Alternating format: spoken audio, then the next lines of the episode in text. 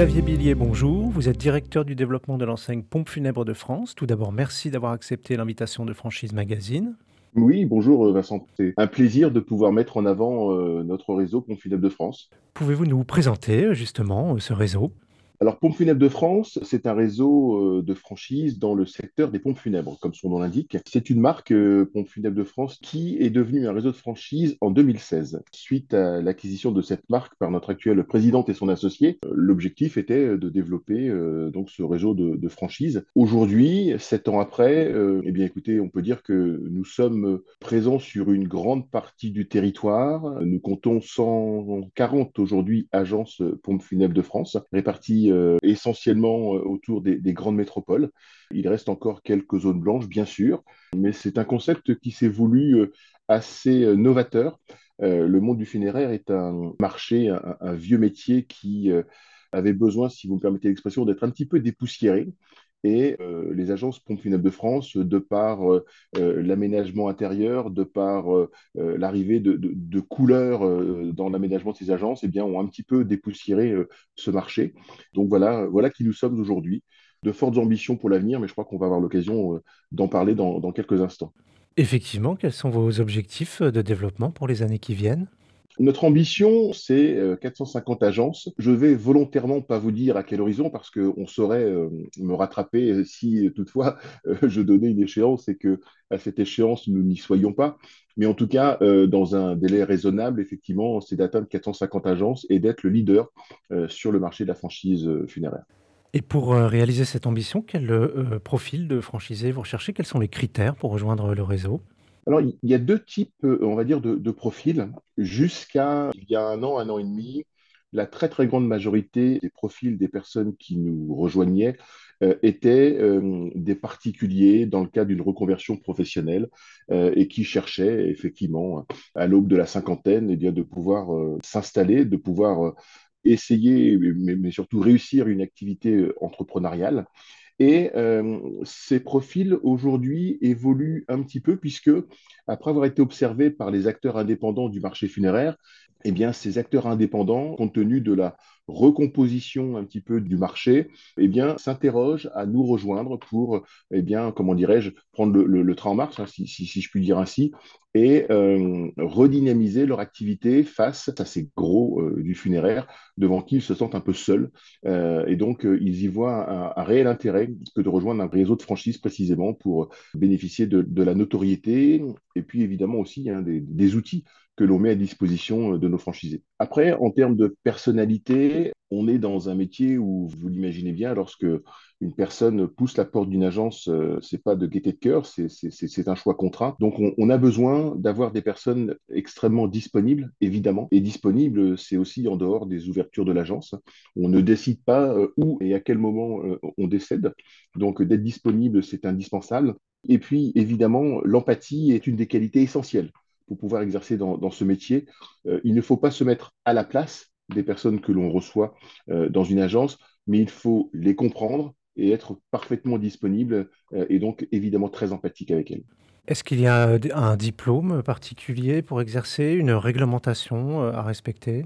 Alors, vous avez raison, effectivement, nous sommes un métier qui n'est pas un métier compliqué, ce n'est pas un métier difficile, mais c'est un métier qui est extrêmement bien réglementé. Et cette réglementation impose à toute personne qui souhaite d'une part travailler euh, dans ce milieu du funéraire et ensuite s'installer dans ce milieu du funéraire, d'obtenir une habilitation préfectorale. Cette habilitation préfectorale, c'est un document qui est obtenu, hein, il n'y a pas de numerus clausus, donc il est systématiquement obtenu par les personnes qui font cette demande. Mais pour pouvoir satisfaire euh, à l'obtention de cette demande, il faut tout d'abord, en effet, euh, avoir suivi une formation et obtenu le diplôme de conseiller funéraire. Cette formation, elle est en deux temps, elle est d'un mois de formation théorique où un certain nombre de, thématiques vont être euh, abordées, comme euh, la législation funéraire, comme euh, les rites et les rituels, comme les religions et, d'autres encore. Et cette formation théorique, elle est sanctionnée par un examen écrit à l'issue de ce mois de formation.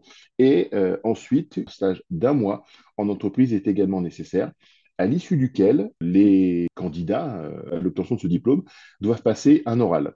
Et c'est euh, le cumul de la note écrite et de la note orale qui permet d'obtenir le diplôme de conseiller funéraire. Ça, j'ai envie de dire, c'est le premier étage euh, de la fusée, puisque euh, ce diplôme vous permet d'exercer en tant que salarié dans une, agence de pompes funèbres. Pour pouvoir vous installer, pouvoir ouvrir votre propre agence de pompes funèbres, qu'elle soit en indépendant ou sur le réseau Pompes funèbres de France, il est nécessaire de passer également une, une formation de 15 jours qui s'appelle dirigeant d'entreprise.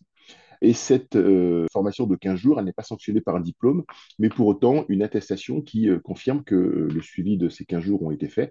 Et c'est à la fois le diplôme et cette attestation qui permet, avec d'autres documents, de déposer un dossier en préfecture et d'obtenir, dans le délai de 1 à 2 mois, l'habilitation préfectorale pour pouvoir exercer. C'est donc un métier qui est très réglementé.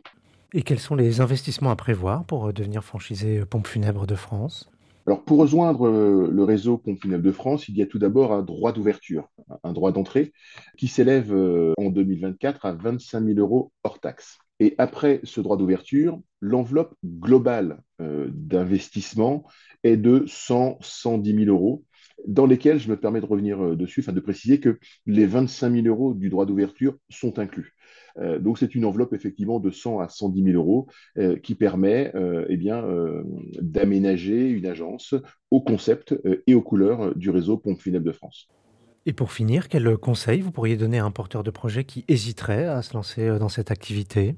Alors, tout d'abord, je pense qu'il est important de bien appréhender l'univers de la franchise, quel qu'il soit un franchiseur n'est pas un donneur d'ordre à son franchisé. Un franchisé reste un entrepreneur indépendant. Et chez Pompe Funèbre de France, comme ailleurs, nous n'avons pas euh, d'objectifs euh, donnés euh, à nos franchisés. nous n'avons que des recommandations, nous n'avons que des conseils à charge pour eux eh bien, de les suivre ou de ne pas les suivre. Mais c'est tout l'intérêt également d'un réseau de franchise, c'est de ne pas se sentir seul et de ne pas se sentir isolé.